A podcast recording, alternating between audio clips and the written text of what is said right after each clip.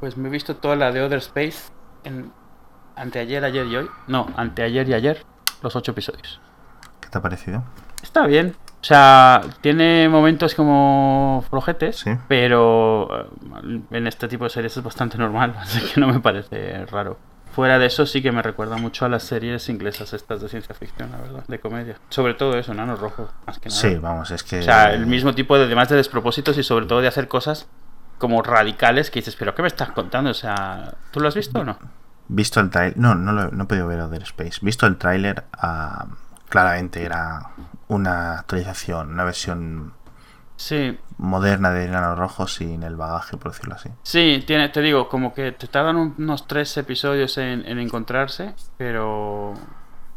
Pero es lo mismo, o sea, es el mi- además eso, son, es toda una nave espacial que oficialmente ha salido y son cuatro la nave espacial, o cinco. Sí, O sea, que dices, pero ¿qué me está contando? ¿Te acuerdas una serie española que se llama Plutón Verbenero? o Sí, así? señor, sí, mismo, Pero- sí, sí. A veces me pregunto Mm. si las series españolas se podrían coger, la gente las sube a internet y hicieran subtítulos en inglés y la gente de otros países las bajara y las viera, ¿sabes? Como vemos nosotros. Y esto y la gente, oh no, Dios mío, 3.5 ha cancelado no sé qué. ¿En qué estarán pensando los españoles? Sí, como, pues sí. No, ¿Sabes cómo sí, sí, con Aida, con... eh, Ah, sí, claro, sí, la que sabe fina. no sí, aquí no hay quien viva, todo eso. ¿Cuál, cuál es esa que hay ahora que tienen un gimnasio? No sé qué. La gym? Jim Tony, Eso, así. eso. Que son todos los mismos, siempre, siempre es la Sí. misma gente. Sí, y de hecho los creadores de AIDA y con más gente de, de lo que es del, del elenco de AIDA van a hacer una serie ahora en un crucero. Y han empezado las promos. Son los mismos todos también. Sí, sí, sí, sí, sí, sí. Bueno, o sea, faltarán algunos y tal, pero vamos. Sí, pero los bueno. que no han tenido otros proyectos interesantes donde irse seguirán ahí. Claro. Es buen dinero, al fin y al cabo. Pues, sobre todo es dinero fácil. Ah, no creo que sea tan No, para los que hacen la serie, porque te digo, es humor facilón, Ah, del bueno, mismo no sé. tipo siempre. Trabajo es trabajo y... A ver, venga, ponte con los follow-up.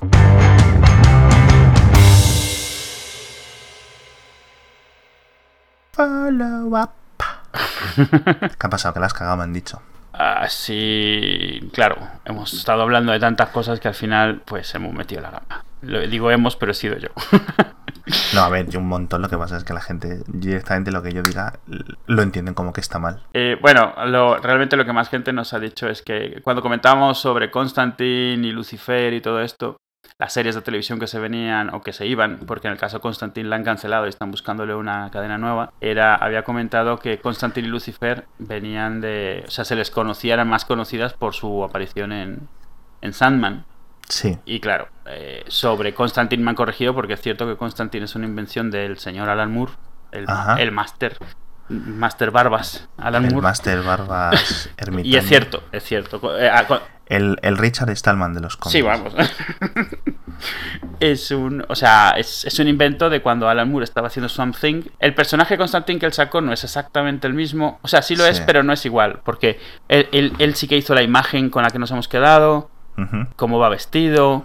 Y Sí. todo lo que él le hizo se mantiene, pero realmente Constantine para la serie Swamp Thing era una, un- la forma en la que tenía Alan Moore de desarrollar el personaje de Swamp Thing. Eh, Constantine es uno que llega, que ya sabe todo lo que va a pasar, ya sabe todo lo que tiene que pasar, ya sabe lo que es Swamp Thing, así que le va llevando en esa dirección. Y entonces es un personaje que es mucho más misterioso, no sabes prácticamente nada de su vida, solo sabes lo que ha venido a hacer, es un listo, listo de verdad, o sea, que lo sabe todo y ya sabe cómo van a acabar las cosas. Y ya es luego cuando entran los demás, sobre todo Jamie Delano y Garcenis y, y los demás, que le desarrollan toda su vida, su familia, su historia. Entonces Claro. es, es cierto, o sea, es cierto. El, el Constantine de Alan Moore salió en Sandman. Cuando Sandman empezó la serie de Constantine de cómics ya llevaba unos cuantos números Sí. que a su vez viene de Swamp Thing. El, el Hellblazer, el Constantine de Hellblazer, realmente el que, el que todo mundo recuerda mucho más, la mayoría más bien recuerda mucho más, es realmente el de Delano, pero no en, bajo ningún caso es el de es el de Sandman. Sale en Sandman, pero no, o sea, si fue, si Sandman le hizo, le dio más o menos visibilidad es irrelevante porque ya existía y ya se vendía bien. Lo gracioso es que también Lucifer había salido antes en DC, o sea, oficialmente el Lucifer de DC es el mismo DC que había salido antes en los años 60, pero ese, como era una mierda de personaje escrito en mierdas de historias, nadie se acuerda que existiese y claro, ahí ya nadie me ha corregido. Que lo entiendo.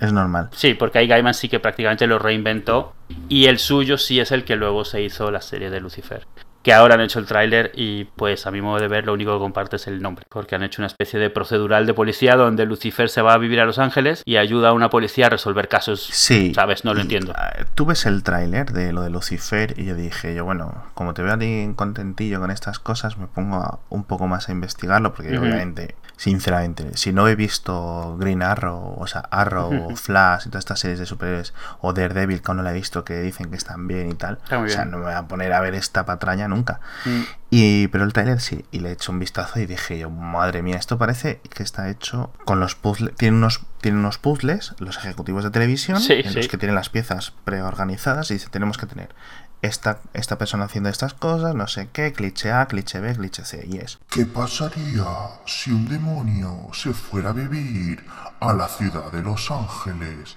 Es como, ¿sabes a lo que me refiero? Sí, Es- sí, totalmente. Es- pero ni siquiera es nuevo. O sea, el, el de Pierce Brosnan en la tele empezó en Remington Steel, que era una serie en la cual la detective era una chica y como nadie le hacía caso, llega Pierce Brosnan, que como es un tío, pero no sabe nada de detective. Pero es lo mismo, es la policía o la detective, el tío que le ayuda con su capacidad especial, sea es- cual sea. Esto es ah, Bones. Bueno, Bones es un poco un caso especial. Sí, pero bueno, Eh, es el mentalista. mentalista, Psych, porque Psych a final de cuentas Psych. es un poco lo mismo, es alguien que tiene un- como una especie de poder que es el que al final de cuentas ayuda a la policía a arreglar las cosas. Cuando digo poder, Sí. puede ser habilidad, puede ser... Sí, no, puede ser eh, Es Castle. Castle, exactamente. que eh, es, o sea, vale, pues es un escritor. Pues, ay, pero como es un escritor de misterio, pues sabe mucho de misterios. Entonces, sí, tú sabes que se van a juntar. O sea, tú sabes que se van a juntar. sí, sí, Chico atractivo y chica atractiva en una serie es una ley. Tienden al- a juntarse. Sí, Quiero decir, mira, hay tantas tramas hasta que al final se tienen que juntar. Una serie que han aguantado mucho Mm. es en Bones, que Ujú. han mantenido la, la- la tensión esta súper cutre que se han montado entre los entre el ángel este, Sí, le estoy Ángel, llamando ángel, Ángel. de Buffy, y la chiquilla esta y la hermana mayor de la Zoe de Chanel. Ujú. Y al final como han tardado como siete temporadas o así, no sé, no, no la llevo muy al día. o sea, En no la co- llevo al en día, no- no concretar. la veo, tal. Pero y en Castle me parece que en tres temporadas han dicho, mira, ya está, venga. Esto está, Al turrón. esto está aclarado. sí. Y claro, ¿qué han hecho con Lucifer? Parece to- totalmente eso. Es decir, tenemos a la chica, que es policía, que parte la pana, que es súper independiente, pero que además está, es súper guapa, tiene un cuerpo de modelo. Todos o son guapos. modelo, Todos son guapos. Todos tienen que ser No guapos. sé qué, pero mm, te coge y te persigue a los, a los macarras en tacones, ¿sabes? Con estos... em, eh, estos trajes que llevan las policías en las series estadounidenses, con los detectives. Sí, trajes Las sastre. detectives Mm. chicas, que son, o sea, van con un traje de. Es que no sé cómo se dice. ¿Traje sastre? Traje de sastre Sí. y van así, pero claro, llevan botines, porque en, en mujer es lo más popular, ¿no? Por Ujú. decirlo así, es lo más de moda. Y van y te cogen, y te parten y son igual de duras que un tío, porque es. ¿Sabes? A veces parece que hacer una mujer fuerte significa hacerlo todo como un tío. ¿Sabes lo que me refiero? Hacer un, un personaje, un personaje femenino narrativamente fuerte, o un personaje narrativo femenino fuerte, mejor dicho, es hacer un tío y en el último momento cambiar el adjetivo. Le cambias el. Le cambias el. el- la vagina, le, le pones una vagina y la haces guapa. Y ya está. Ya eso ya es un personaje femenino fuerte. Sí, es. Pues no. sí, Es, sí, es, es, es- es barato. Es una cosa barata. No, y, y eso, y, se su- y es como ella es la policía y él, pues su habilidad es que la gente le cuenta sus secretos. Es como, de verdad, o sea, tenías que usar a Lucifer para esto, no podías usar cualquier otro tío que. o sea, Literalmente. O sea, es que no hace falta ni que paguéis dinero a DC por eso. no, si es claro que, no. es tan O sea, cutre. claro que no. Ahorraos, ahorraos todos. Lo que, ¿Sabes lo que pasa? Mm. Yo creo que tienen mm, ideas por ahí en el tintero. Y se parecía tanto a esto Mm, que han visto. Mira, por una parte nos evitamos el rollo de que nos pongan una denuncia. mm, O sea, de, denuncias de estas de tu personaje se parece a mi personaje, no sé qué, Sí. tal. Por otra parte, meten el tema del cómic y tal, que está ahora es la moda. Es decir, no os creáis que de repente en Hollywood les gusta el friquismo. O de repente Hollywood está gobernado por frikis. No, simplemente lo hemos dicho mil veces. Los frikis tienen dinero. Hollywood quiere el dinero. Es como el señor sí, cangrejo, ¿no? De. Bob Esponja. Me gusta el dinero. Ya está, o sea, en fin. Y lo van a quemar. O sea, lo que no es normal es que pasemos de cero series de cómics o de cero, serie- cero series frikis a de repente 15. Literalmente 15. O así, más o menos, entre 10 y 15 en un país, en Estados Unidos, Mm. en dos o tres años. Entonces, va a haber que tener que haber una vuelta a la media. eh, No todo puede triunfar. Sí, sí, se van a ir cayendo, obviamente. Pero vamos, lo que están haciendo es, pues eso, es que entre DC, Marvel y no sé qué, y luego la CV con, con personajes menos conocidos del C y tal. Eh, bueno. Y había otra por ahí. ¿Cuál es la que han anunciado también este de DC hace poco? Preacher. Eh, no, Preacher no, no me acuerdo. Preacher, Preacher sigue ahí, sigue siendo la última que tengo más o menos esperanza. Porque ya de ninguna otra, la verdad. O sea, de las otras que estaban, pues la verdad es que no sé qué vayan a hacer con ella. O sea, de las que habíamos visto. Constantine, pues si me la recuperan bien, si no... pff. Y han anunciado un spin-off. Yo tengo aquí apuntada, ya la tengo aquí apuntada, eso es eh, Legends of Tomorrow, de DC. Pues que no sé si es que es esto que, que es, porque parece como unos Avengers o algo así, de segunda división, no lo entiendo. Sí, sobre todo desconocidos todos. Eh, pero es parte de la... Pero bueno, desconocidos. Es que, por ejemplo, en la película está Suicide Squad.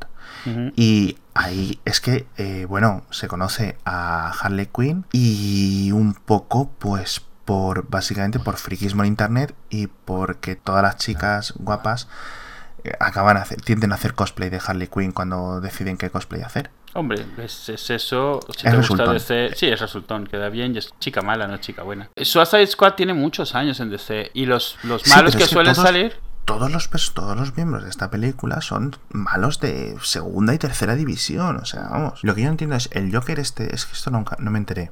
Mm, El Joker este de Jared Leto, este que Sí. está tan un poco polémico ahora en internet y tal. Este va a salir en esa película porque no es Sí, miembro sí, de va a salir. No, pero, es que no hay miembros. El Suicide Squad en, en DC incluso ha tenido más miembros que Avengers. Y Avengers ha No, tenido no, claro. muchos. Porque, sobre todo porque cada rato los matan a todos. O todos se, se separan o cosas así. Entonces realmente cualquiera vale para estar aquí porque en teoría es como es como una versión super villano de los ¿cómo se llama aquí los 12 del patíbulo? La que contratan a 12 presidiarios para que hagan destruyan un búnker. No, no, acuerdo. 12 del patíbulo en España es 12 del Pues eso, esto es, eso es esto, esto es eso, pero con supervillanos. O sea, son supervillanos que les contratan para hacer trabajos, Pero les contrata, o sea, el gobierno. No, no, Sí, sí, no sí, es una liga de la injusticia. Les ponen como un. Les ponen, bueno, ha habido varias bomba, cosas, ¿no? sí, así. pero lo último era eh, una cosa eh, subepidérmica que explota, literalmente les explota el cuerpo si se salen de la, si dicen ciertas cosas o si se salen de una zona o tal. Pero vamos, que al principio, que el Joker ahí saldrá un periquete. Supongo que parte de lo que harán es cómo se escapa de ahí, porque le querrán usar luego. Ya veremos a ver lo que hacen. Y En fin, es un poco eh, rara la- el anuncio de esta, de esta película. Otra, antes de dejar las cosas frikis, eh, ¿te has enterado del rumor este de que. mm, el- porque ahora viene Ant-Man al cine. Mm, Renovaron a Jen Carter, por cierto. sí, Básicamente Disney ha dicho que se haga porque creo la ABC, que es donde se emite esto, ABC es de Disney, ¿no? sí, que se haga pero que no nos obliguen a hacer un juguete. Eh, dicen que va, a te- que va a salir Agent Carter en, en Ant-Man, en un flashback. Sí, lo he, Porque le- lo he ja- leído. como Hank Pym en esta película es bastante mayor, ya está Scott Lang incluso. Bueno, es un poco distinto y tal. Dicen que a lo mejor Hank Pym el- cuando era joven se Sí. cruza con, con Agent Carter, porque Agent Carter estaba en los 60, Ujú. 50, 60, 50. Y claro, Hank Pym tiene una edad, pero claro, a ver, a lo mejor lo conoce con 20 años o así, o no sé. A ver, Cosas así. está ahí el padre de Tony Stark, así que, pues, Sí. a ver. Vale, entonces, creo que tenías un tema tú. Te decía que había estado oyendo la de Guión Ausente, el quinto, que lo he estado oyendo hoy, que el que hace el podcast que tienes con P. Jorge. Exacto. Y, y bueno, hoy le hiciste, le comentaste, le dijiste, tengo una cosa que comentarte. Y en 15 minutos le soltaste 36 temas diferentes. Y entonces el pobre para hablar decidió hablar de un par de ellos porque si no se, se, o sea, os iba a tirar un episodio de 32 horas. Pero unas cosas que comentaste pero que no pudisteis tocar, que me recordó algo que había escuchado hace poco, era un tema de que dijiste algo de sobre los escépticos de Internet, el, el, el fenómeno de los escépticos de Internet. Sí, la, la, gente que parece que está de vuelta de todo ya, macho, es que de verdad. Sí, y, y, y es gracioso a ver, es una lástima. Eh, algo que comentabas era que si entrabas en una web y veías que de iba decían que eran escépticos, la cerrabas inmediatamente. Ah, yo sí, totalmente. Vamos, no me y me pareció, o sea, al principio pensé, hombre, qué injusticia. Y luego me di cuenta que es que sí, el término se ha usado tanto que es muy difícil distinguir. O sea, hay sitios de, de, de escepticismo tremendos que llevan ahí toda la vida. Pero claro, eh, no hay forma de distinguirlos de los que ahora van de divulgadores que ayer se enteraron de algo y hoy lo promueven como si lo hubieran sabido toda la vida. Estaba pensando un poco eso, o sea, qué es lo que habría pasado en el fondo, yo creo es que al final de cuentas, mucho de lo que se llama escepticismo simplemente es otro tipo de religión. La religión de la razón, siendo la razón. Sí, no, no, no, no, porque te están diciendo cuáles son las razones, no son tuyas, ¿sabes? No, no, no, Entonces... no, no, no, A ver, no es que vilipendie la razón, o sea, o el, o el método científico, por supuesto que no. Digo que cuando asumimos que la razón única verdadera es la razón que tengo yo en este momento, o mis razonamientos concretos en este momento y tiras de ahí que todo el escepticismo tiene esa base, pues... No, sí, te, te, entiendo lo que dices, pero es a lo que me refiero. La mayoría de estos escépticos son escépticos de palo, o sea, son gente, es más antisistema que otra cosa y entonces ah, sí, se ha aprendido los argumentos, no son suyos, no son escépticos. Se ha aprendido argumentos diferentes, les han enseñado argumentos diferentes. No es como que ellos se hayan planteado y se hayan puesto a investigar, sino que en algún sitio han visto que se metían con el sistema y ellos pues se meten con el sistema. No me estoy quejando en general de los escépticos, pero sí de muchos y sobre todo los más vocales de estos movimientos que suelen ser gente que acaba de aprender algo y, y lo está defendiendo como si hubiera sido su ideología de toda la vida. Y es eso, son ideologías, no, no, no es ciencia, no es razón. Son... Eso pasa siempre en todos los métodos, ¿no? Supongo. O sea, en todos los movimientos, mejor dicho. Sí, supongo. Lo que pasa es que el movimiento escéptico como, como tal trata de luchar contra eso. Entonces es una lástima que gran parte de quienes les están promoviendo hoy en día realmente no vayan de eso. Porque en cuanto el, el movimiento escéptico de verdad, algo que hace es plantearse a sí mismo si, si está siendo víctima de los mismos sesgos que tiene toda la humanidad. Y entonces yo he visto muchas veces, o sea, el, el, movimiento escéptico cambiar de idea, porque es algo común en ciencia y es algo común en los escépticos de verdad, y la gente que ya había invertido un montón de esfuerzo en aprenderse los argumentos, enfadada porque no puede ser que ahora resulte que esto que era bueno ahora es malo. ¿Sabes? Y entonces, y, ahí es donde ves esa distinción. O sea, un escéptico de verdad, hoy te piensa una cosa y si mañana hay pruebas de otra cosa, sí. pues cambia de idea y no pasa nada. O sea, sí, me he equivocado. No, no, sí, que la gente lo que quiere ser es un llevar la contraria. Sí, hay mucho. Y ya está. Es, así, es decir, sí. diferenciarse por llevar la contraria. Y nos pasa a muchos, por ejemplo, cuando somos adolescentes, pues llevamos la contraria a un profesor, a un padre, a un tío, no sé qué, tal. Pues si mi tío dice que es tal, yo digo que es Pascual. Me da igual lo que sea tal. Sí, y, por, y lo ves incluso en niños pequeños. Y yo, yo siento que es una forma de sentir. O sea, es un, es un sustituto de personalidad. Porque todavía no tienes una personalidad, pero ya sabes que a lo mejor no te gusta la de X persona o la de X tipo de gente. Claro, Entonces, como automáticamente te pones en contra de eso, aunque realmente no sepas cuáles son tus ideas, pero ya sabes cuáles no son. O sea, o piensas que ya sabes cuáles no son. Sí. Y, y, y, quien piense así, todo lo que piense, estás en contra de ello. Entonces, claro. eh, bueno, ah, realmente, a lo que iba. que algo que comentabais era el tema de los escépticos y comentabais de pasada también la gente, los conspiranoicos y todo esto. Y hace unos, unas semanas estaba justo leyendo un tema sobre lo que le llaman el cerebro dividido, el split brain, que es eh, eh, cuando por situaciones médicas de cualquier tipo es, es necesario o, o, sucede que las dos mitades del cerebro dejan de, de comunicarse entre ellos. ¿Vale? Por el cuerpo calloso. Sí, exacto, porque hay una, ya sea porque hay que cortar el cuerpo calloso, por ejemplo, es una, es una cosa relativamente común en casos de epilepsia. Sí, eh, sí, sí. Y también una, puede ser por un tema una... de una infección o de un tema, un, un traumatismo. Es, era una de las, eh, dentro de cuando se hacían operaciones quirúrgicas así, pues las que se hacían antes, uh -huh. no la neurocirugía de hoy en día. Uh -huh. O sea, la, había dos cosas. Era o el cincel por la nariz. Sí, la, la, la, la lobotomía. La lobotomía ¿no? sí. O cortar el cuerpo calloso. Y es en plan, venga, pues se corta aquí. Sí. Se, eh, se empezaron a dar cuenta que la gente seguía viva. Sí, claro, no se moría. Les cortabas el cerebro en dos trozos y la gente seguía funcionando. Sí. Pues, pues mira, pues era bueno, tal. ¿eh? Y, y, bueno, ahora realmente lo que pasa es que en los casos en los que sucede, ya sea porque hay que hacerlo por temas de, de, de, de que de verdad se muere, si no, o uh -huh. eso, que había un traumatismo, con tu alguien que se le clava un clavo en la cabeza y le separa las dos partes. Sí, un accidente de moto. Exacto. Entonces, sí, sí, sí. Lo, lo, que pasa es que aprovecharon eso para hacer ciertos tipos de, de, experimentos, porque al final de cuentas tú sabes lo que se dice, ¿no? El, el hemisferio derecho es el creativo, el hemisferio izquierdo es el racional, uh -huh. pues para hacer experimentos de ese tipo. A mí eso nunca me, a mí nunca me ha quedado claro esa parte, pero bueno. Es, ¿no? Literalmente es así, es muy fuerte. Eso sí, depende de que sea zurdo o derecho, irónicamente. Si eres derecho, esto está mucho más marcado. Si eres zurdo, es un poco mezcla y mezcla. No es tan claro. Entonces muchas de estas, de estas pruebas solo aplican cuando la gente es derecha, no Exacto. cuando es zurda. Diestra. Yo, son cosas son, ya te digo, son cosas que como no llego a comprender, uh -huh. es que ni me meto. Entonces sí que nos gustaría algún día tener alguna psiquiatra, neurocirujano o alguien en el programa, tío, de verdad. Pues, que... pues estos experimentos están muy bien. De hecho, a ver, pondré el enlace, aunque es relativamente técnico, pero es súper interesante, primero por los efectos que tiene y segundo por la, digamos, introspección que nos da a la forma en la que pensamos y, y, y entendemos el mundo, ¿no? El, el punto es ese, o sea, realmente los dos hemisferios se comunican entre sí y uno hace unas partes, otro hace otras partes, pero algo que han descubierto, la primera cosa que han descubierto que, fue un poco asombrosa es que ambas mitades tienen la capacidad de tener memorias, de tener sentimientos, de tener sensaciones, pero no son comunes. O sea, tú cuando tienes esa división, por la razón que sea, de repente un lado de tu cerebro sabe más que el otro. Y el otro tiene que aprender y aprende por su cuenta y no aprende lo mismo. Terminas teniendo un lado del cerebro que es más emocional, uno que es más racional, al grado de que el, un lado del cerebro puede estar enfadado con el otro lado del cerebro. Es como si tuvieras dos personas. Y los experimentos que hacen son muy fuertes. Cuéntame, cuéntame. El, eh, o sea, algo muy típico que hacen es que, o sea, le tapas el ojo, porque al final de cuentas, una de las, una de las pocas cosas que realmente están divididas de nuestros uh -huh. sentidos son los ojos. Un ojo va sí. a un hemisferio y el otro ojo va al otro hemisferio. Sí. Tú le tapas un ojo a una persona que tiene esto y solo está mirando con el otro y dependiendo de cuál sea, puede ser incapaz de describir que tiene en la mano. Aunque vale, sepa entiendo, y decir, sí. puede manipularlo, puede resolver un cubo de Rubik, pero no decir es un cubo y esto es rojo y esto es verde.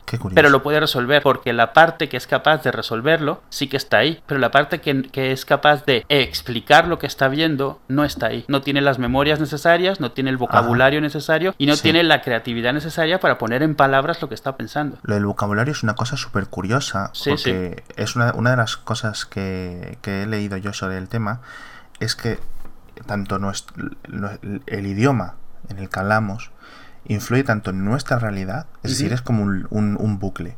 Es decir, definimos la realidad con el idioma y el idioma define nuestra realidad, con lo cual sí. muchas cosas, por ejemplo, para las que no tenemos palabras, no existen, no las podemos comprender. Son cosas tan abstractas que hasta que alguien no les pone palabras o les pone una expresión, uh -huh. no las entendemos. Por eso es tan raro, por ejemplo, cuando dicen palabras que solo existen en no sé qué idioma. Es decir, por ejemplo, el color rojo, el color blanco, hijo, mamá, árbol, son palabras que existen en todos los idiomas. Sí. Pero por ejemplo, la, la palabra eh, gallega, morriña, no sé qué, pues a lo mejor existe en portugués, que es la saudade, pero no es lo mismo, porque no sí. sé qué, pero fuera de ahí no existe. Con mm. lo cual, eh, tú dices, no, es que en inglés puede ser longing, ¿no? Mm. Pues no. ¿Sabes? Porque el, el, yo no tengo morriña de una persona. Sí, claro. Yo tengo morriña de una situación, y una situación apegada a un, una situación geográfica. Sí, sí. Entonces, ¿Cómo explicas eso a un japonés, por ejemplo, que nunca haya oído hablar de esta palabra? No tiene un concepto para ello. A lo mejor un japonés o un coreano tiene una, un, mil conceptos distintos. Y es una cosa súper curiosa que viene muy al, muy al pelo de los escépticos, mm. porque puede influir en la forma en la que hacemos ciencia. Es decir, no podemos mmm, tratar sobre cosas que no comprendemos. Por eso, por ejemplo, la gente cuando se especializa en una en una rama de la ciencia o de lo que sea, o de las humanidades, adquiere un vocabulario muy concreto porque necesita palabras muy concretas para detalles muy concretos, no sé qué, no sé cuánto, que a lo mejor no tienen ni sentido fuera de, ese, de esa rama. Pero es que según te vas adentrando, para poder asimilarlo en tu cerebro como algo no abstracto, es decir, como algo concreto, necesitas darle un nombre a las cosas. Uh -huh. Todo tiene que estar, tiene que su sustantivo, o luego, y luego de ese sustantivo, pues creas adjetivos o creas verbos, lo que sea. No sé la evolución concreta a nivel lingüista. Eso, por ejemplo, eh, Chomsky, uh -huh. yo creo que lo ha hablado mil veces, lo que pasa es que Chomsky ahora, ya hace muchos años, muchas décadas, yo creo que desde que estoy yo vivo, se dedica más a la política que a la lingüística. Sí. Pero aún así, como el, el, el, es decir, el cuerpo literario de o sea, el cuerpo que ha escrito, la masa de, de, textos, de papers, de artículos que ha escrito Chomsky en lingüística es, vamos, de valor incalculable. Lo que pasa es que, bueno, ahora pues eso está más a la política y tal. Pero son cosas súper interesantes, tío. Por eso es que este tipo de experimentos indirectamente eh, eh, demuestran cosas que no se entendían de cómo se funcionaba. Algo, algo muy fascinante que encontraron era que la gente a la que le pasaba esto, para poder trabajar con ambas manos, como los dos hemisferios no se comunican, lo que empieza a hacer es a narrar lo que está haciendo para oírse a sí misma en ambos oídos. Entonces empieza, entiende lo que está haciendo la mano derecha, lo dice en voz alta para que el oído izquierdo lo entienda y haga lo que le toca al lado izquierdo. Es, tremendo. Eso yo creo que a la, a la gente con el cuerpo calloso intacto nos viene bien cuando nos estamos concentrando. Esto es, quiere decir, no me parece muy distinto, a lo mejor me estoy equivocando, por eso necesitamos un neurocientífico, ¿verdad? Perdona. Cuando, por ejemplo, de pequeño contamos con las manos o narramos lo que está pasando, o por ejemplo la gente que está borracha y dice, vale, voy a subir las escaleras, voy a abrir las llaves. Eso lo que nos hace es poner el cerebro a atender. Es decir, ¿has visto estas veces que, por ejemplo, le pasará a mucha gente? Vas conduciendo, tú, tú, tú, tú, tú, sales del trabajo, tú, tú, tú, y de repente has estado en casa y no recuerdas cómo has llegado a casa. Sí, sí. ¿Sabes qué? Totalmente automático.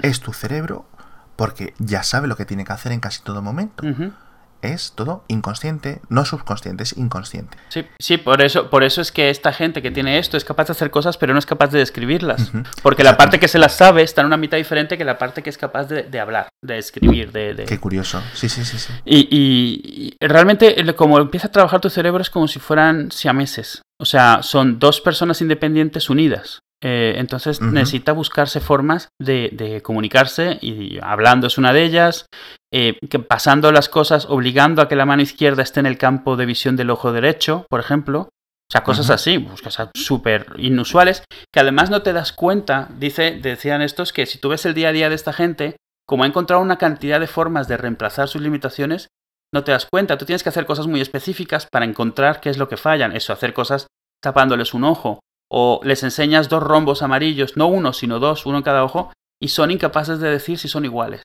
sin decírselo a ellos mismos, porque en el lado izquierdo, como nos habla con el derecho, no tienen forma de comparar los dos ojos. O sea, algo que no nos cabe en la cabeza. Pero claro, tú piensas que tienes dos mitades que están siempre trabajando en conjunto. Y cuando dejan de hablarse pasa esto. Y una de las cosas que descubrieron era muy fuerte, era tú le tapabas un ojo, todo esto siempre tapas un ojo, tapas otro, porque es una forma de obligar a una mitad u otra del cerebro, ¿no? Tú tapabas un ojo y le dabas, le ponías en las manos con tu una pala y unos conejos. Y no le decías nada. Y le decías a ese lado que sostuviese su momento. Le tapabas el ojo, le abrías el otro ojo y le preguntabas qué era eso. Y entonces inmediatamente la persona asumía que por algo lo tenía en la mano y se metaba una historia. Decía, ah, bueno, es que estábamos limpiando la jaula de los conejos con la pala. Y te lo decía pero no, es que te lo dijera, es que era en ese instante se volvía una verdad en su cabeza, tan cierta como si lo hubiese vivido, porque la asunción es que su mitad, la mitad derecha del cerebro no va a estar haciendo algo ilógico, así que lo que se le ocurre a la mitad izquierda es lo que es y ya está. Y automáticamente las dos mitades se lo creen, se lo creen inmediatamente, como si fuera la realidad completa. Entonces lo que descubrieron ahí es que, no, no que lo descubrieron, hoy en día todos lo sospechamos o nos, lo, lo hemos oído de muchas variantes diferentes, que nosotros no vemos la realidad, nosotros nos contamos historias sobre la realidad.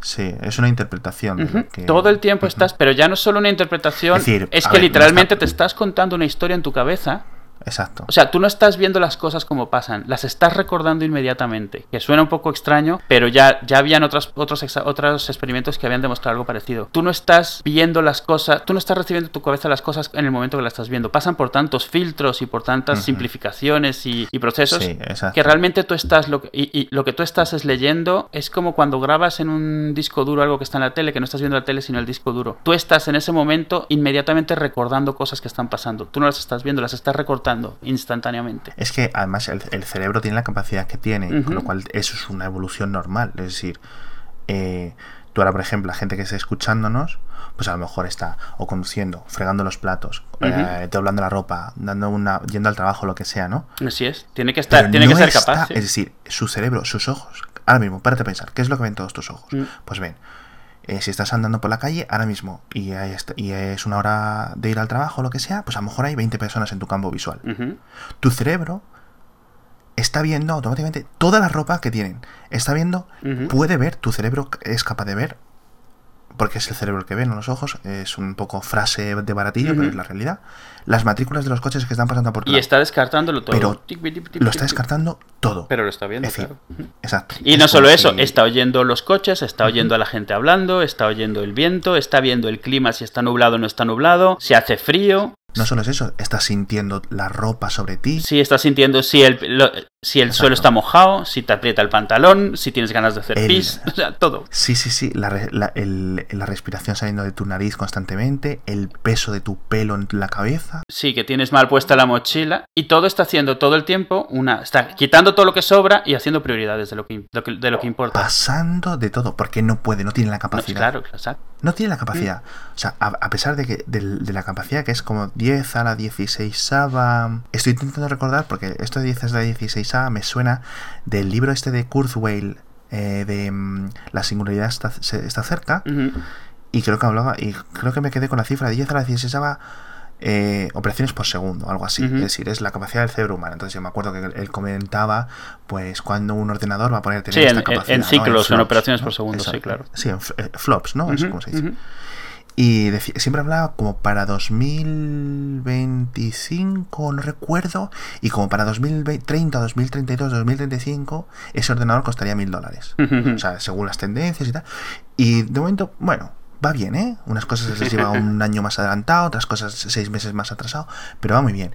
Por ejemplo, ahora, uno de los grandes, o sea, de lo que se han reído de Kurzweil los últimos 5, 10, 5 años, o sea, de Kurzweil se ríe la mitad de la comunidad científica. La otra, la otra mitad se queda callada, por si, Por si acaso. acaso. Pero, por ejemplo, Kurzweil siempre, eh, que es, eh, yo creo que es su principal campo de estudio, la inteligencia artificial re- eh, referida a las cosas de traducciones simult- instantáneas. Sí. Y eso ya existe. Y él lo dijo, tío. 2014, 2012, tal. Y es el iPhone que coges y apuntas a una pantalla con unos textos y te lo dibuja en otro idioma. El Skype, El Skype que, ya- que lo hace. que te traduce la conversación según lo estamos hablando. El Siri que le dices no sé qué y te lo dice en otro idioma. Todo eso tenemos la capacidad computacional ahora. Tanto en nuestros bolsillos como el apoyo o, el, el, apoyo en, en- en- en ordenadores externos. Y eso todo, o sea, ha habido, se han reído de él en el 95, se han reído de él en el 2000, etcétera Y al final ha dado en el clavo y ha sido una de sus mejores victorias. Entonces, el tío va bien, va bien. Sí, y de hecho hace poco hubo un anuncio, creo que fue de Kia, y se parecía mucho al vídeo este del gorila que pasa entre la gente que está jugando con la pelota. ¿Lo has Mm, visto? sí, muy Que- famoso, muy eh, Y hace poco hubo un anuncio, creo que fue de Kia, pero no estoy seguro, donde el 100% de la imagen cambiaba a lo largo del anuncio y tú no te enterabas. Y, y hasta que no te comparaban el principio y el fin no te lo podías creer. Porque la realidad es que era- era- la realidad en la que se aprovechan esos, sí es cierto que es atención, pero realmente no es una atención que puedas controlar. Tu cerebro está buscando qué es lo importante de una escena y está Exacto. inmediatamente olvidando todo lo demás. Y lo está reemplazando con la realidad actual en ese momento.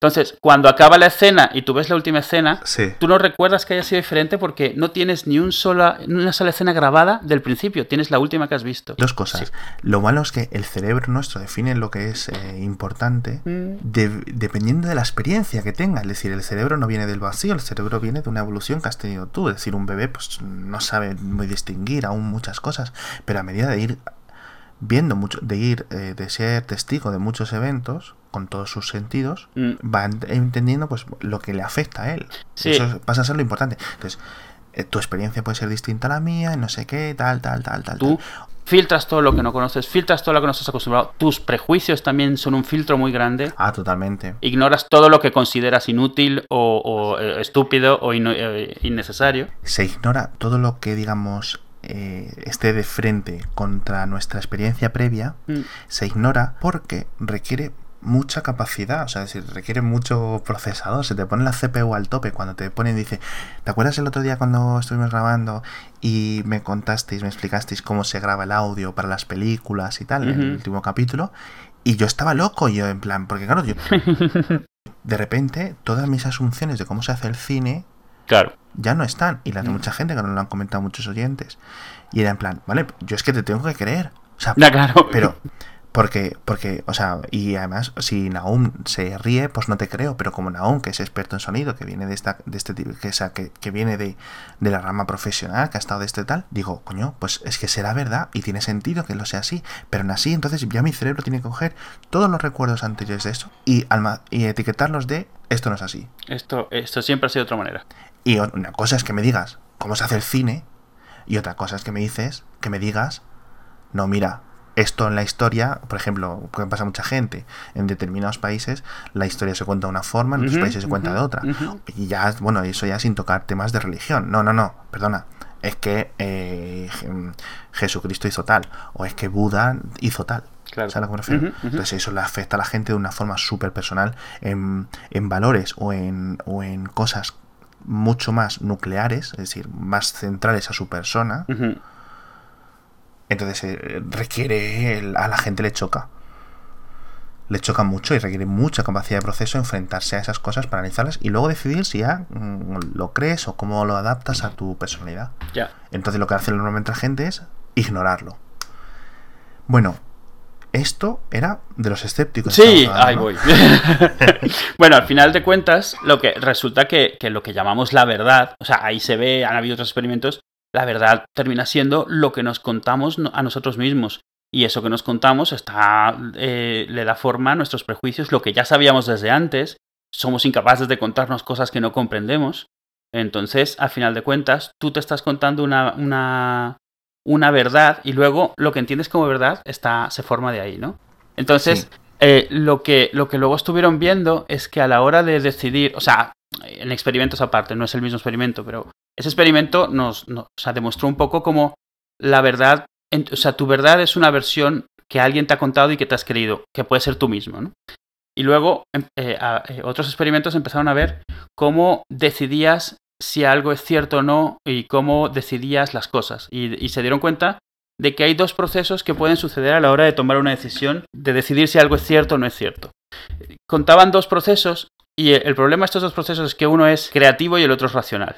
Depende de si en ese momento entra un hemisferio o entra el otro hemisferio. Normalmente, cuando entra el hemisferio creativo, la razón realmente de que decides que por qué prefieres algo es instintiva. No tienes razones. Es totalmente Mm, inventada. sí, sí, es porque te mola. Es porque te cae bien quien lo dijo. Es por un montón Cuando- de cosas. Sí, sí, no, no, es intuición total. Y otras veces es racional, o sea, hay unas razones detrás que no, ojo, no sabes cuáles son al principio. Tu cerebro las ha hecho una, una medición, una balanza, ha hecho ¡zup! esta. Es que exactamente, o sea, lo que hace es toma un montón de atajos. El problema que veían Es que tú eres incapaz de saber si tu cerebro ha decidido algo de forma instintiva o racional. Pero siempre, una vez decidido, ibas a razonarla. Entonces, ¿qué es lo que pasa? Si la, realmente la decisión ha sido instintiva, tu razonamiento lo más probable es que se invente razones para darte la razón a ti. O sea, es lo que le llamamos Sí, o sea, racio- ra- racionalizar. Es lo que ¿no? le llamamos racionalizar, sí. Mientras que si la razón de tu cerebro ha sido, digamos, razonada, lo más probable es que puedes llegar a cuáles razones estaban detrás de eso. O sea,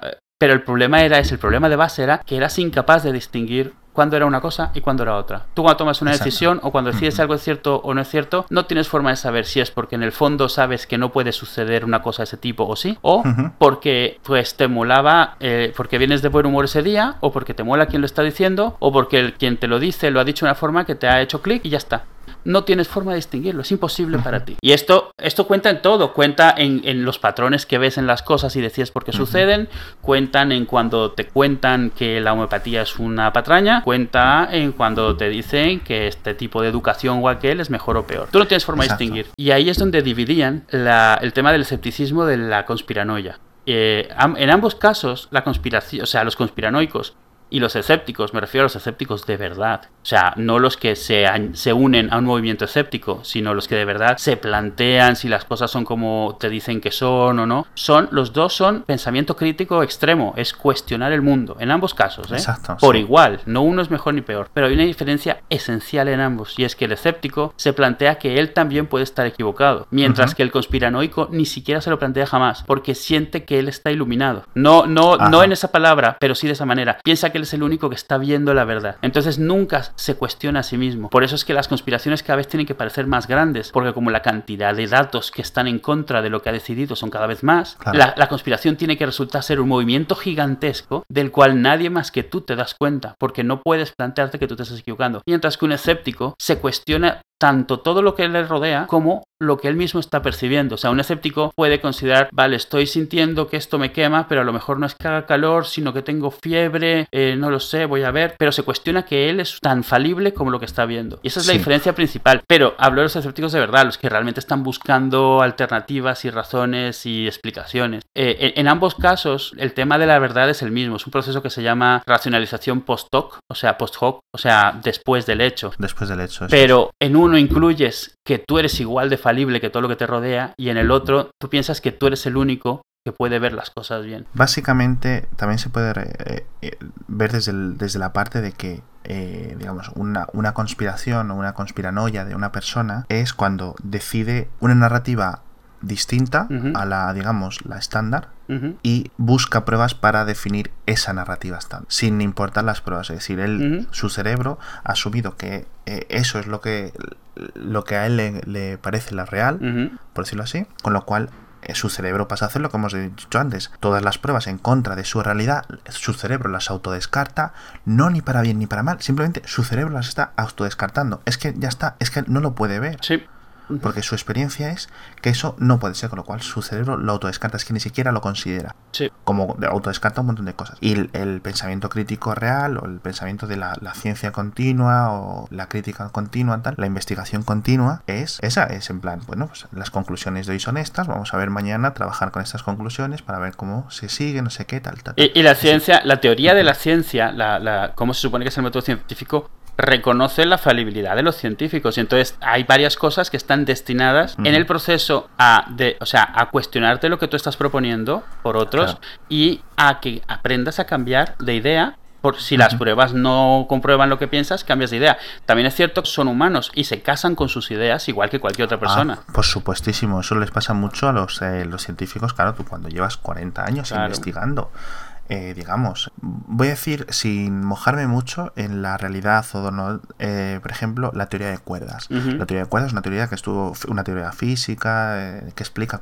ciertos comportamientos que no se podían explicar antes del, de cómo se comporta la energía, la materia, el universo, el cosmos en general. Hay cosas que encajan y hay cosas que no. Mm. Pero claro, si tú llevas 30 años eh, investigando la teoría de cuerdas, que venga ahora Pepito el científico de 25 años y te diga, pues no, mira, aparte de las cosas que creías tú que encajaban con nuestras con nuestras mediciones, estas tampoco valen, ¿eh? Claro, pues ahí ya tú, la cabra al monte, es decir, ya que llevo 35 años, yo voy a defender esto a tope. Claro. Y, puede que no te des cuenta, tú piensas que estás siendo racional y lo que piensas es que estás siendo un buen científico, que tiene bases y tal, pero en realidad gran parte, gran parte de la ciencia es el odio vitriólico que hay entre científicos a nivel personal. Mm. Y la, y la competencia y la... Sí, claro, la competencia es uno de los mayores campos de, O sea, una de las mayores causas de, de, crecimiento, de desarrollo, no solo del método científico, sino de, superar al rival, etcétera. Mm. Entonces, lo que dices tú, eh, básicamente, por ejemplo, otro ejemplo muy socorrido últimamente, es, ya es un chiste, desde hace muchos años. Un chiste, pues digamos, desde... Yo creo que desde el 13 de septiembre de 2011, para que sepas de lo que voy a hablar, ya es un chiste. De 2011, no, perdón, de 2001. Mm. Y es el, lo de las torres gemelas. Claro, oye, mira, a ver, que hay dos aviones que las tiraron. Es que hay vídeo. No, no. Es que el vídeo está inventado. Porque imagínate que eso nunca se hubiera grabado en vídeo. Imagínate que hubiera sido en, 1900, eh, en 1911 y nadie lo hubiera grabado en vídeo. ¿Entiendes? Olvídate, eso no ocurrió. Las tiraron, yo qué sé, los marxistas, el partido marxista de Norteamérica. Sí, de hecho hay una frase que se burla mucho de los conspiranoicos, esa la de, el combustible de aviones no puede derretir vigas de acero, ¿no? es como... Cállate, digo, que es todo un chiste.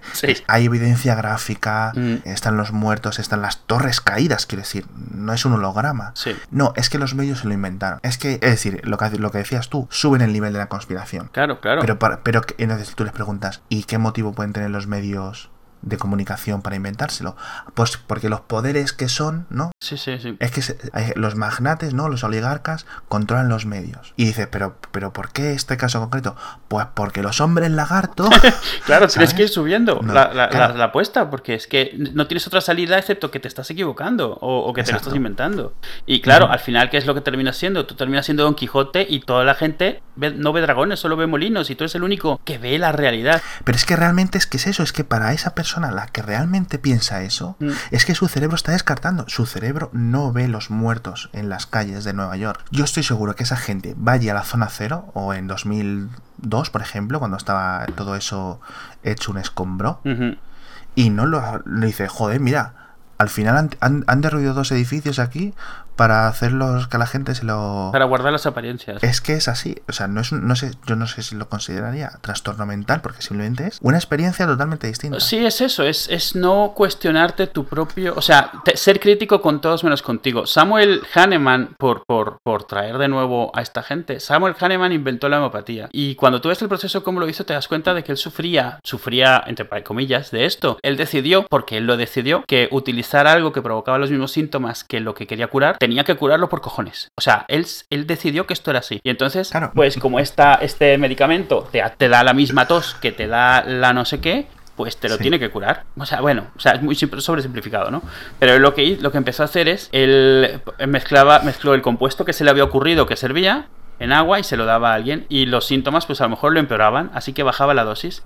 A medida que iba bajando la dosis, los síntomas mejoraban, pero no mejoraban los síntomas de la enfermedad, mejoraban los síntomas que él estaba provocando al, al estarle dando algo chungo a En vez de pensar que llegaba un momento en el cual, o sea, él lo que veía era que llegaba un momento en el cual, si no importaba cuánto lo diluyese, los efectos no cambiaban, en vez de decidir, vale, a lo mejor esto no está haciendo nada, lo que decidió es que estaba haciendo lo mismo, pero la capacidad de- del compuesto activo se mantenía por las vibraciones en el agua y podías diluir prácticamente de forma infinita. O sea, en vez de cuestionarse que a lo mejor su invento no funciona como, como él pensaba, literalmente decidió que es que tenía que existir una regla física que no nadie, había- nadie conocía ni nadie había visto que obligase mágicamente a que su teoría se cumpliese. Con lo cual podías diluir algo en, en más cantidad de moléculas de las que hay en el universo de cualquier componente y sigue siendo igual de potente. Porque no estaba siendo potente, él veía que no hacía diferencia ya a partir de cierta dilu- dilución, no hacía diferencia y todo lo que entraba a partir de eso era el efecto placebo de toda la vida. Sí, sí, que está totalmente explicado y que tiene, y que tiene un montón de ventajas el efecto placebo. Y entonces él decidía que en vez de estarse enfrentando al efecto placebo de toda la vida, él decidió que es que la cantidad no era lo que importaba, sino que se mantuviesen sus vibraciones en el agua. Y entonces lo que decidió es que lo que importaba era la forma en la que él estaba diluyendo, que era dándole unos golpes con una cachiporra de, de cuero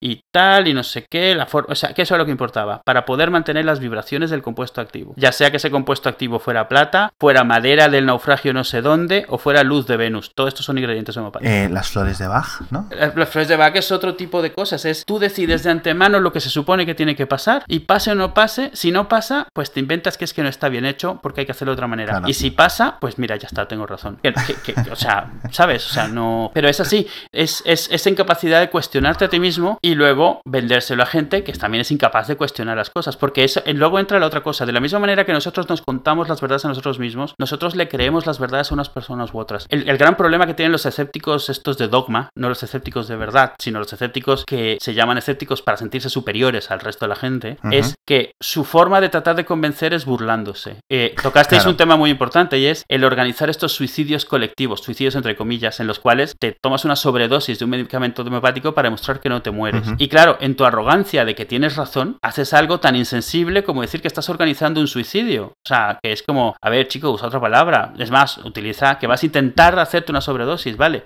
Pero suicidio es algo muy específico, no estás organizando un suicidio. Cruzan esa línea porque en su cabeza el tener razón es suficiente. Dado que nos creemos las cosas de acuerdo a quien nos cuenta las historias, ya seamos nosotros, otras personas, este tipo de gente jamás va a convencer a alguien que cree algo diferente porque a ti no te convence a alguien atacándote. Nunca. No, nunca. Lo, lo- lo- lo acabamos de explicar. Nunca, al contrario, hace que se te acentúe a ti más lo que sea por lo que estás en contra. Es más, no solo eso, si, si dos cosas que digo yo, tú estás de- en desacuerdo y yo te las repito en plan, eres estúpido, una tercera cosa de la que no hemos hablado, si la digo yo, tú vas a estar en contra. Es lo que decíamos precisamente antes. Entonces, luego ves cosas como que de repente llega un tercero que simplemente ese día cae bien y explica las cosas de una manera y ese es el momento en el cual la gente dice, ah, coño, nunca lo había visto así y realmente hace clic, hace un cambio, porque sí que se puede cambiar de forma de pensar, pero nunca lo va a lograr hacer la gente que te está convenciendo de que eres estúpido por no pensar de cierta manera. Tendrá que llegar alguien a quien respetes o tendrá que llegar alguien que no tenga un bagaje contigo emocional o que tenga que o, o que se lo oigas a alguien decírselo a alguien más con lo cual tú no te sientes atacado. O sea, un montón de cosas así pero al final de cuentas el resultado es el mismo. La realidad que nos creemos toda es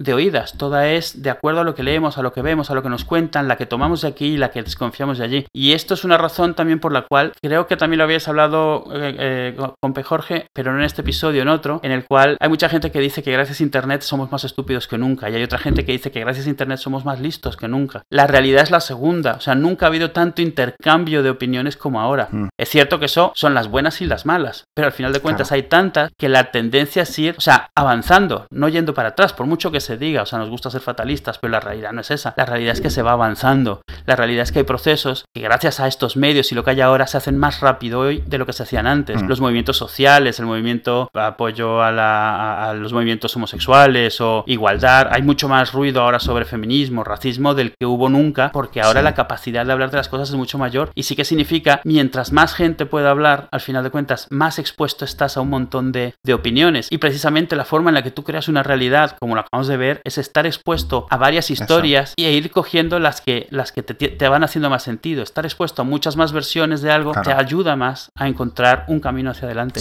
Y eso es bueno, y es algo bueno de lo bueno que tiene Internet y las redes sociales, que casi es suficiente para compensar todo lo malo que tienen por otros lados. Sí, son, son dos muy buenos ejemplos, porque cuántas veces yo, por ejemplo, estoy en Twitter y estoy cansado de oír hablar del tema, y luego pienso, o sea, no lo pienso, pero sí, es cierto que tienes razón en que, vale, al menos estoy pensando en este tema, estoy intentando ver por qué estoy yo enfadado con esta opinión, que es decir... Sí, porque tu postura es tu postura. Claro, entonces al menos puedo reafirmarme en mi postura, porque me pongo vez sosegadamente a pensar en ella, tal puedo incorporar temas nuevos de, ¿sabes? Descubrimientos nuevos, descubrimientos en el sentido de cosas nuevas para mí. Entonces, siempre la discusión es mucho mejor, la, la discusión, la conversación es mucho mejor que mucha gente que a lo mejor, dices tú el caso del feminismo, mucha gente es que a lo mejor mm, el feminismo dice, no, es que esto debería llamarse igualdad, no, porque si es igual, no sé qué, tal.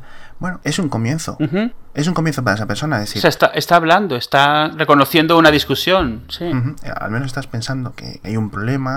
Está diciendo, eh, las mujeres tienen un sueldo medio, no sé qué. No, es que esto no es verdad. Y muchas veces este caso concreto, eh, bueno, no es para entrar ahora, pero no, esto no es verdad porque entonces si miras tú los... Em, eh, cuando haces mediciones segmentando por trabajo concreto y por puesto de trabajo, las diferencias no son tan grandes, está, está referido a tal y está referido a que las, las, mujeres estudian unas carreras y los hombres principalmente otras, no sé qué. Vamos, vale, Perfecto, ya estás en, el, ya estás en ya has subido el primer escalón. Vamos a ver por qué las mujeres estudian unas carreras y los hombres otras. Exacto, vamos a ver si eso es la razón o eso es parte del problema. Exacto. Y, y, si vamos más, y entonces vas subiendo o bajando, como la metáfora que tú prefieras, escalones, hasta que al menos te parece. Lo que yo sé es que tú en casa, viendo la tele, o sin internet, o leyendo un libro de lo que sea, o en el parque, lo más seguro es que no te enfrentes a este tema. Y lo que dices tú, la conversación, al final nosotros tenemos, está el número de Dunbar, que es la, las personas, el número de personas con las que un cerebro humano, una persona normal, eh, puede mantener una relación, es decir, conocer quién es en cada momento tal,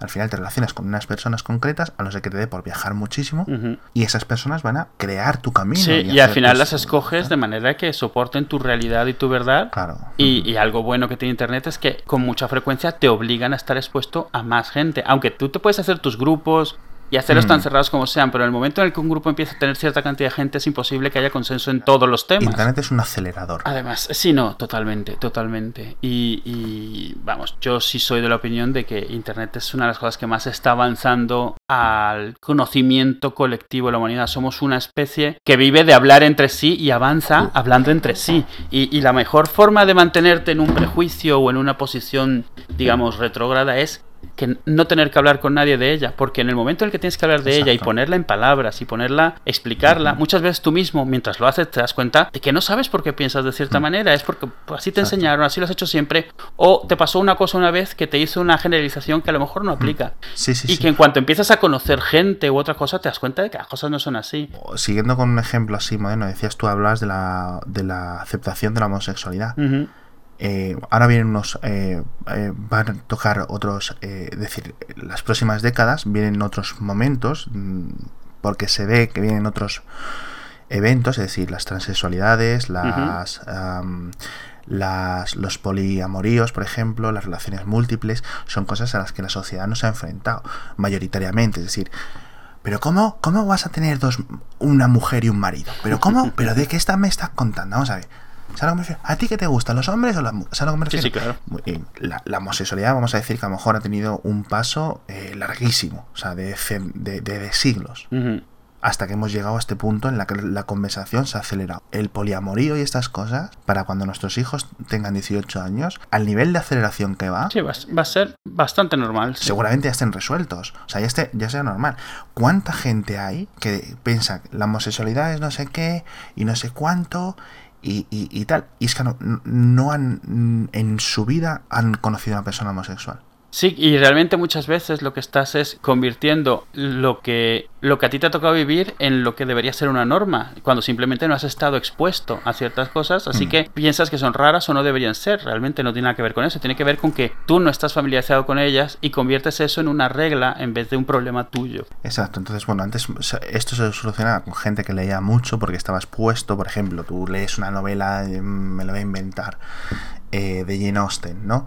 Y entonces de repente, Mm. eh, si eres una persona, un hombre, por ejemplo, de 50 años, tú te pones en la piel de una chica, mm, ya en un, no tan lejos en el tiempo, pero en la mente de una chica de 25 años y con sus problemas. Mm. Y lo que te pareciera una gilipollez, pues dices, oye, es que esta chica al fin y al cabo, al final en esta novela tenía preocupaciones. Oye, es que... No era ver, tan simple. eh, Claro, no era tan simple. Entonces tú te planteas, eh, pues esta niña lo que necesita es un sopapo, que es la primera reacción contra Es lo típico. Pero, ¿sabes a lo que me refiero? Entonces, eh, eso multiplicado, o no tan multiplicado, elevadísimo. Y es el pensamiento crítico. Entonces, está muy bien que nos planteemos esto. Sí que me gustaría dejar para otra ocasión eh, elaborar un listado de 10 conspiraciones. pero vamos a ponernos una 7, 8, 10 conspiraciones o mm, teorías conspiratorias. Vamos a intentar caminar el camino entre la conspiración y la conspiranoia, que son dos cosas hermanas o primas hermanas, pero no similares, y vamos a tratarlas, ¿vale? Vamos a analizar. Pues Ujú. tal, pues lo- los de- desde una gilipollez como los alienígenas construyeron los, lo- las pirámides. ¿vale? A, por ejemplo, algo, pues eh, la guerra de Irak fue por el petróleo, por ejemplo. No algo más, digamos que esté más decidido, tal. ¿vale? Sí. Yo creo que eso se pueden tratar un temas. ¿Tienes algún tema más que comentar today? No, yo creo que sí está bien. La verdad. Bueno, pues vete la sintonía y anda.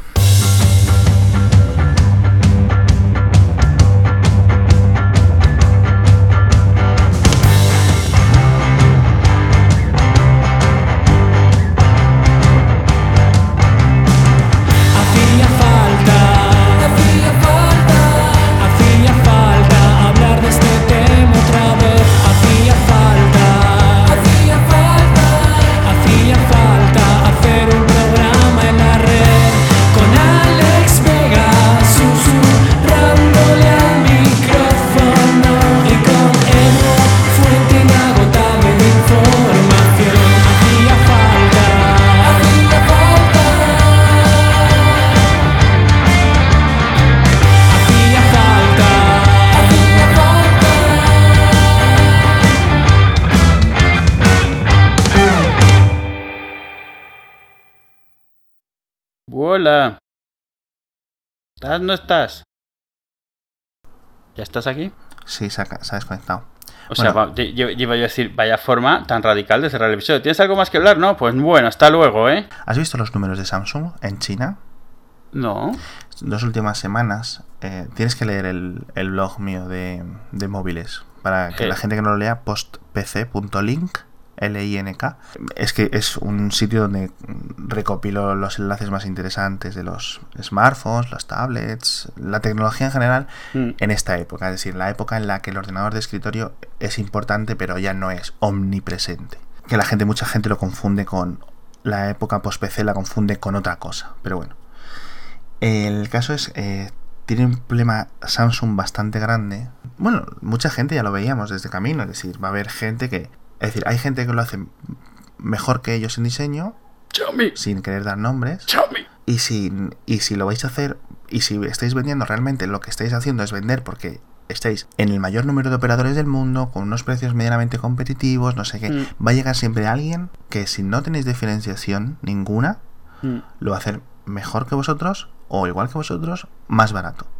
En este caso, en varios, en un par de países lo está haciendo Xiaomi así. Y en su momento parte de eso es lo que hizo Samsung también. O sea, es al final de cuentas es lo que hizo, es lo que hizo la industria coreana, la industria el- japonesa. a- al completo, sí. O sea, lo que Samsung con sus teles y sus móviles hizo a Sony es lo que le está haciendo Xiaomi a Samsung. Y ojo, alguien se lo va a hacer a Xiaomi. Sí, claro, porque esto funciona así. Es decir, y, y, y Sony reinó durante 15 años.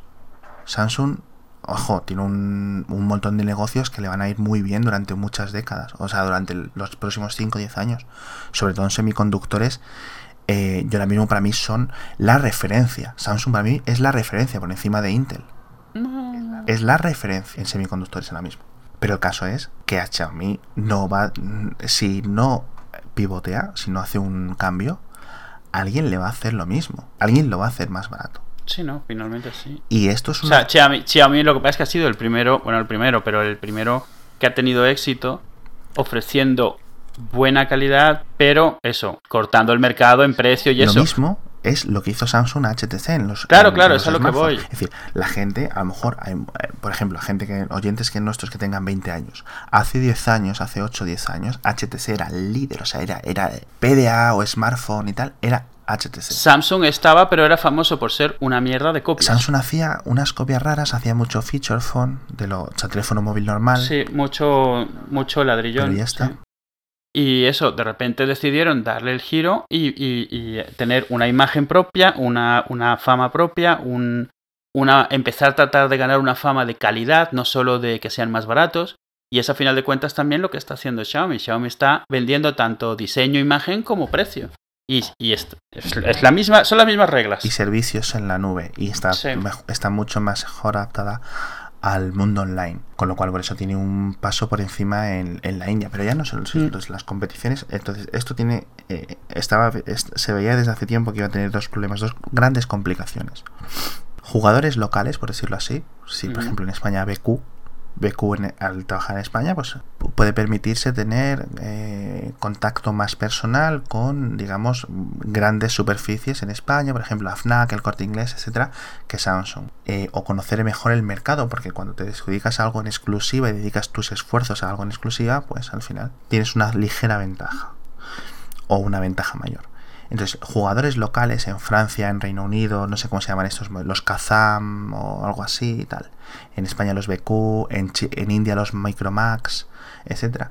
Y en, y, en, y en China principalmente los Xiaomi. Y en China le va, le va a pasar lo mismo. A Xiaomi le va a pasar lo mismo. Ah, Tiene diferencias con Samsung porque, ya te digo, invierte más en servicios que Samsung ha llegado tarde y mal a Mm. esas cosas. Nunca ha podido despegar sus terminales. Es decir, tú te compras un Xiaomi y tienes un móvil distinto a un móvil chino, a un móvil barato con Android. Es decir, no tienes la misma experiencia, pero no tienes los servicios de Xiaomi, no tienes el sistema operativo modificado por Xiaomi, que no sé qué, que hay mucha gente que lo busca, es decir, no pref- lo prefiere, lo ve muy superior a, digamos, lo que es el Android normal, el Android que lleva un Motorola, por ejemplo. Entonces es posible que esto les salve un poco el pelo, pero eh, llegará un momento en que alguien esté mejor, más de moda, lo haga 20 dólares o 200 yuanes más barato que tú y ya está. Sí, es el riesgo de, de ir a precio. Entonces, si vas a precio, simplemente alguien te va a acabar superando y ya está.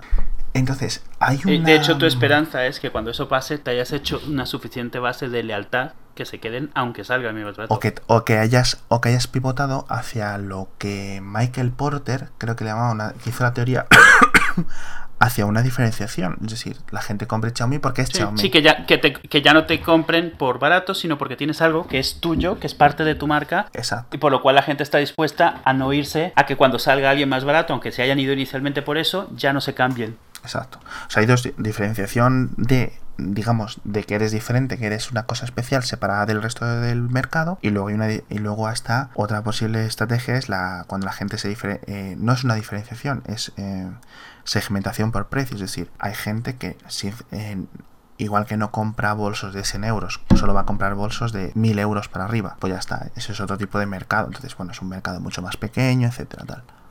Y entonces las ventas de Samsung, que no son todo lo que podrían ser. Nada, eh, sí, ya, ya han presentado eh, las tres grandes empresas que presentan estos datos, IDC, Strategy Analytics y Counterpoint, han presentado para lo que, como algunos usan los trimestres fiscales y otros los trimestres de calendario, al final lo que se dice es el trimestre de marzo, ¿no? Y ya está, para saber de qué época hablamos. Y claro, las cifras de China para Samsung, por ejemplo, comparado de año a año, pues eh, este año ha vendido menos de la mitad de teléfonos en unidades que el año pasado en China en ese mercado. Estamos hablando del trimestre posterior. No, es el trimestre del año nuevo chino. Es decir, es un trimestre de un mercado que crece. Sí, es un mercado que no puedes alegar que esté saturado. O sea, uno de los pocos que no puedes decir nunca que está saturado. Se está saturando. De hecho, yo ayer escribí un informe al respecto. Se está saturando. Pero aún así, es tan masivo que su, saturación, ¿sabes? su crecimiento en saturación es muy superior al de muchísimos mercados en boom. Es decir, va- Sí, pero el margen que todavía está por atacar es tremendo. O sea, la, la cantidad. Exacto, exacto. Ujú. Aún falta mucha población, tal. A nivel resumen rápido, luego te pasaré el PDF que escribí. Básicamente, eh, ahora estamos hablando de unos 520, 530 millones de usuarios de smartphone y en, estamos hablando de para 2018-2020 va a subir a 720, 730. Es decir, en 5 años van a ir 200 millones de usuarios de smartphone más. O sea, es decir, es... eh, Sí, sí, sí, que el porcentaje no dice realmente la magnitud. es como si de repente pues eh, Estados Unidos no tuviera móviles y al año y dentro de 5 años tuvieran todos móviles 4G. Ujú. Eso es la eso es lo que va a aportar China al mercado de smartphones. tal. Y eso es con China ya parado. Sí, claro. Y eso es con China ya, pues eso, creciendo a un 2% anual, cosas así. No en la economía china, sino en el mercado de los smartphones. O sea, es, es- brutal, es brutal. Y ahora, por ejemplo, está el, el, el- el- mercado indio es el que me está, es el que tengo yo una pasión, lo que más me Ujú. gusta leer, porque es el que está más crecimiento. Pero efectivamente está creciendo un montón. Pero claro, está tan en bragas aún comparado con el mercado chino y sin y ni en comparación aún con el mercado estadounidense o el mercado de Reino Unido, Alemania, España tal. Que bueno, y luego hay casos híbridos más pequeñitos como Brasil, que está creciendo, pero bueno, es, es pequeñito porque al final son 200 millones en vez de mil y pico, tal. Entonces, bueno. China, India, perdón, India tiene un- mucha población urbana, mucha población sin cobertura. ¿para qué quieres un smartphone si no tienes. Sí, claro. O sea, ¿para qué quieres un, un iPhone si solo hay 2G? O si hay 2G durante varias horas al día, dependiendo cómo estén las nubes. Acuérdate el iPhone 1, eh, cuidado. Sí, sí. No, pero sabes a lo que me refiero, ¿no? Sí, sí, claro. Y es muy curioso, entonces Samsung se ha quedado en el medio. Entonces Michael Porter comentaba la teoría, tenía la teoría esta de cómo se llamaba, la ta- ta- ta- ta, eh, estrategias genéricas, ¿no? Entonces él tenía como un un cuadro de estos de, de cuatro áreas, ¿cómo se dice? De cuatro cuadrantes, de cuadrantes. Y Samsung en smartphones tiene hasta, hasta, hasta este año estaba en el medio. Y él lo dijo, es la paradoja del stacking de middle, es decir, ni ofreces precio, no ofreces diferenciación, estás en medio, con lo cual eres el primero que la gente va a descartar. Ujú. Y lo estamos viendo, lo estamos viendo. La gente que quería un móvil con Android que funcionara bien y que fuera baratillo, se iban a un Moto G, a un Motorola, se iban hacia los, los, los variantes locales, la gente que quería de que quisiera algo más separado, algo más concreto, iban a, y, y vivías en un país, por ejemplo, como In- China, eh, Filipinas, eh, India, tal, que venda Xiaomi, tienes más barato que Samsung y Sí. literalmente a la gente que le guste más o menos, pero es una diferenciación. Y si quieres una cosa superior, premium tal, pues siempre vas a tener los móviles de Apple, Sí, que estaban eso, que no ofrecían, o sea, Exacto. estaban justo en medio, no ofrecían nada especial para nadie para comprarlos Exacto. por otra razón que no fuera Samsung y Samsung no es suficiente razón. Y eso justo ha pasado. Mm. Este año Samsung ha reaccionado. Y me estoy. Y he enlazado otra cosa que a un perfil que ha hecho el. No, el Wall Street Journal, el Jai Young, que es el. El- no es un. No es el. Es el hijo del, del presidente de Samsung, pero no es, es vicepresidente de no sé qué. Vale, no es tal, pero. A nivel, digamos, oficioso es el que lidera el cotarro porque a su padre le dio, tuvo unos problemas médicos y no se pasa mucho, o sea, tuvo un infarto o algo así justo, justo, que esto es por lo que me ha llamado a mí la atención, que yo no había unido los dos puntos después, al mes o así, de la presentación del Galaxy S5, que ha sido una castaña pilonga, porque era eso, lo mismo. O sea, vale, es el tercer móvil que presenta, es que es plástico, que no sé qué, que no tiene nada, no sé qué, y de repente el S6 ha tenido una reacción, o sea, perdón, una recepción brutal que si la cámara es mejor que la del iPhone, que tiene una pinta brutal la cámara, que si el diseño es fantástico, que si va muy bien a nivel de software, y tal. Entonces, de repente ha habido un cambio muy igual. Yo creo que mucha de la recepción viene por el contraste, más que por las bondades del propio teléfono. Mm. Por otra parte, el teléfono es una bestialidad, pero claro, en este mercado en el que en dos años cambia todo, en un año cambia un montón, en seis meses, fíjate, ¿sabes? Entonces, las cosas que sacan con respecto a la de hace seis meses, hace seis meses ya es viejo. Si yo veo un iPhone 6 Plus y digo yo, uff, si ya estamos más cerca del iPhone 6S. ¿Sabes? Piénsalo bien. Digo, en, en unos meses vamos a tener un iPhone que si con 2 GB de RAM, que, que si con la cámara de no sé qué, que no sé cuál, que no sé cuánto. Por cierto, hemos hablado, el WWDC es a principios de junio, ¿verdad? No recuerdo el día. Sí, de Eh, memoria pienso que es haremos. 6 o 7, sí. Haremos episodio. No sé si podremos dedicarnos eh, o podremos tener la, la capacidad para hacer un pre y un post. 8 de junio. Como hemos hecho, como hemos hecho en otras ocasiones, yo creo que en los dos años anteriores, 2013 y 2014, lo hemos hecho. De hecho, el podcast, el primer episodio empezó con un, ¿no? Con un pre WWDC para el de iOS 7 y vamos a ver que se presenta iOS 9, que si eh, OS X a ¿cuál toca ahora? 10.11, ¿no? 10.11, sí. Ujú, el- iOS 9, 10.11, 8 de junio. Y Apple TV, claro, por supuesto.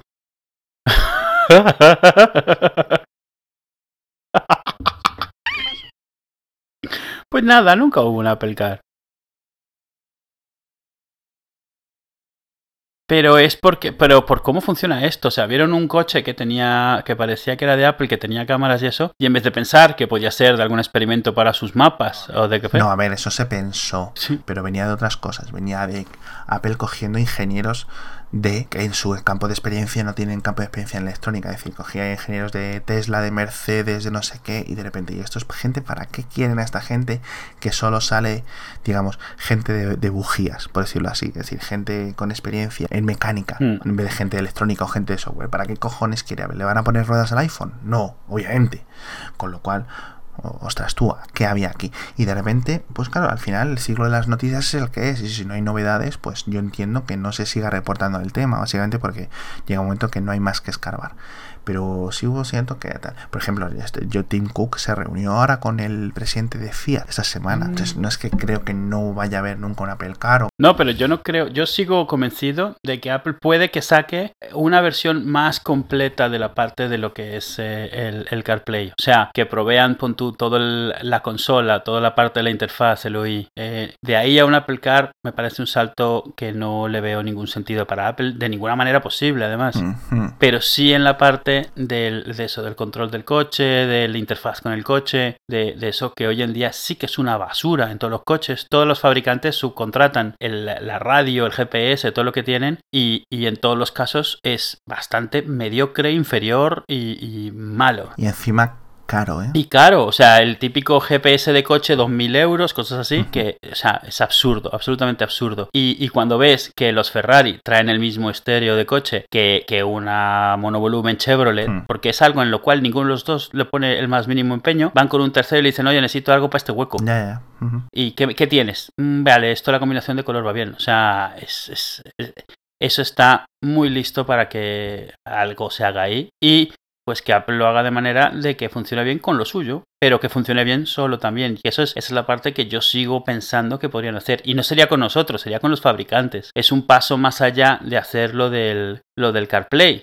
Es directamente proveer ellos las tripas y la pantalla de la parte de la consola central. Por lo menos toda la parte que es medios, GPS, estéreo e, interfa- e interfaz con No teléfono. lo sé. Yo eh, lo estuvimos comentando para grabar un episodio temático al respecto, pero sinceramente las todas las pistas que veía yo, o po- cómo decirlo, las señales, ninguna me parecía conclusiva para nada, con lo cual hablar o sea, al aire. Ah, no, esto es por. No, claro, es por forzar la idea de que hagan algo con coches. Si Apple fuera a hacer alguna vez algo con coches, yo me les imagino más haciendo algo como un Twizy, ese coche de dos plazas Es que pequeñito. claro, ya que vas, sí, sí, además que Tim Cook es- siempre lo tiene en la boca, que si hay que cambiar el mundo porque tus ideas, no Claro. sé qué, tenemos que ver la- el poder que tenemos y además la responsabilidad social que tiene este hombre que siempre tiene, Mm. dice, bueno, pues mira, soy el presidente de la empresa más grande del mundo y tengo una responsabilidad, es decir, yo no puedo simplemente decirme, dedicarme a hacer dinero, tengo que usar mi posición para algo, ¿no? Sí. Y es claro, o sea, si tú vas a revolucionar el coche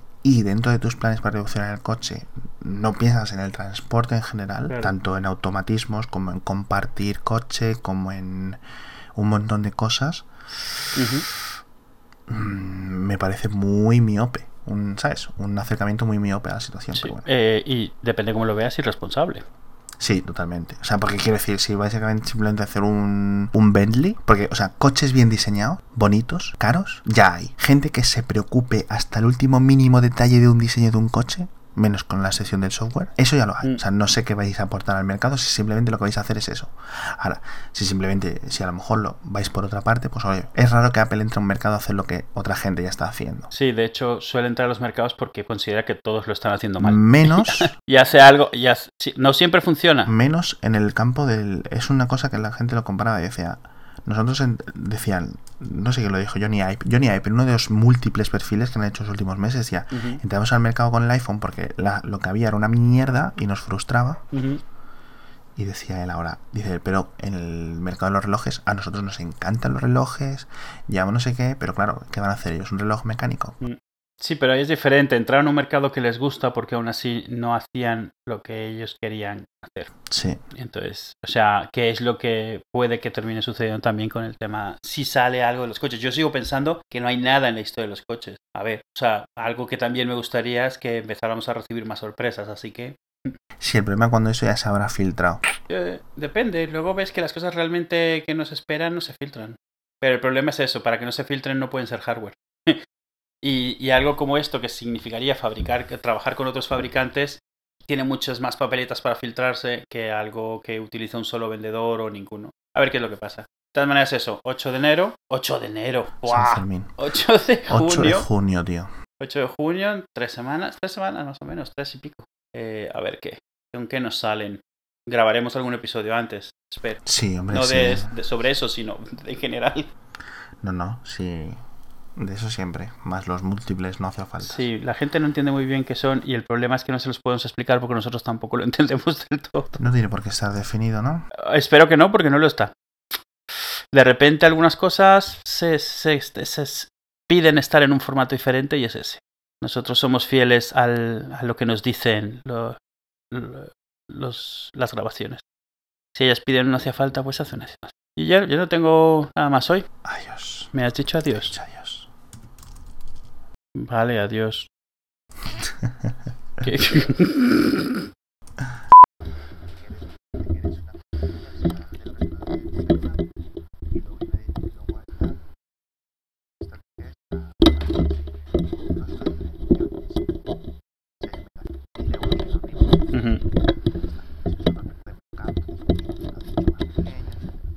¿Qué estás moviendo tanto, tío? Sí, sí. estás nervioso. No, me he dado cuenta de que mi micrófono no está mandando estéreo, solo manda el lado derecho. Estaba tratando de ver si era el enchufe o qué.